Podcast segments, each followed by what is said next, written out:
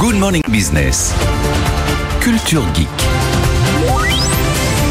Et objectif, lutter contre le démarchage téléphonique. Il y a déjà des règles, Anthony, qui ont été durcies, mais 3 Françaises sur 4 disent toujours recevoir des appels au moins une fois par semaine. Évidemment, l'intelligence artificielle, encore elle, a une solution pour ça. Ah oui, mais là, c'est une solution qui est extraordinaire, puisqu'elle va permettre non seulement de lutter contre le démarchage téléphonique, mais même de se venger des démarcheurs téléphoniques. Moi, c'est ça qui me plaît beaucoup dans cet outil. Alors, qui a été sorti aux aux États-Unis pour l'instant, mais ça va sûrement arriver en France. Ça s'appelle Jolly Roger Téléphone. Et en gros, c'est une application dont le but est de faire perdre du temps à la personne qui voulait vous en faire perdre. Le vendeur de porte-fenêtre ou celui de formation CPF, c'est au choix.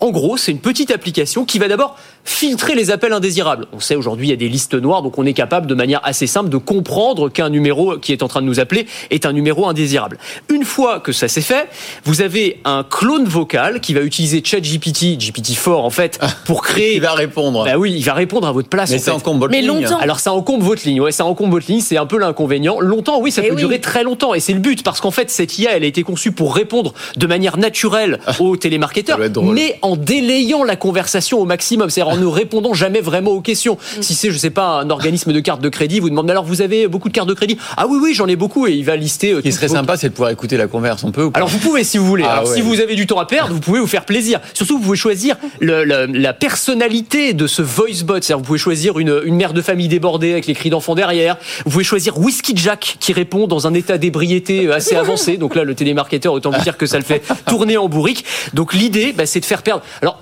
du temps, c'est un peu méchant parce que le, le pauvre télémarketeur, il n'a pas demandé grand-chose, il est, il est payé pour ça. Mais c'est surtout de faire perdre du temps à l'entreprise euh, qui est derrière et de, de- de limiter en fait les dégâts du démarchage téléphonique. Tout ça. Alors on arrive quand même à un monde absurde parce que ça peut être aussi une IA qui vous appelle et Ouais. du coup c'est une IA qui va répondre à une IA. C'est exactement et, et ça. tout ça, ça, ça fait, ça fait, ça fait prendre beaucoup d'énergie et, de alors, temps. Quoi. Oui, c'est absurde. Vous avez raison. C'est ce qui va arriver. C'est-à-dire que vous allez avoir d'un côté des voice bots qui appellent parce que les services clients de plus en plus utilisent ces outils hein, qui sont capables aujourd'hui de parler en langage naturel. Vous allez même plus vous avoir l'impression que c'est une machine qui est en train de vous parler. Vous avez l'impression de discuter avec un être humain, avec toutes les intonations, toutes les petites hésitations, etc. En fait, pas du tout. Et puis de l'autre côté, effectivement, vous aurez le voice bot qui répond euh, au voice bot qui appelle. Est-ce qu'ils pourront faire idiot. affaire à la fin? Est-ce qu'ils changeront notre contrat téléphonique sur notre toi accord? qui C'est ça le raccroche. Non, c'est toi qui À la fin, ça raccroche. explose. À la fin, tout explose.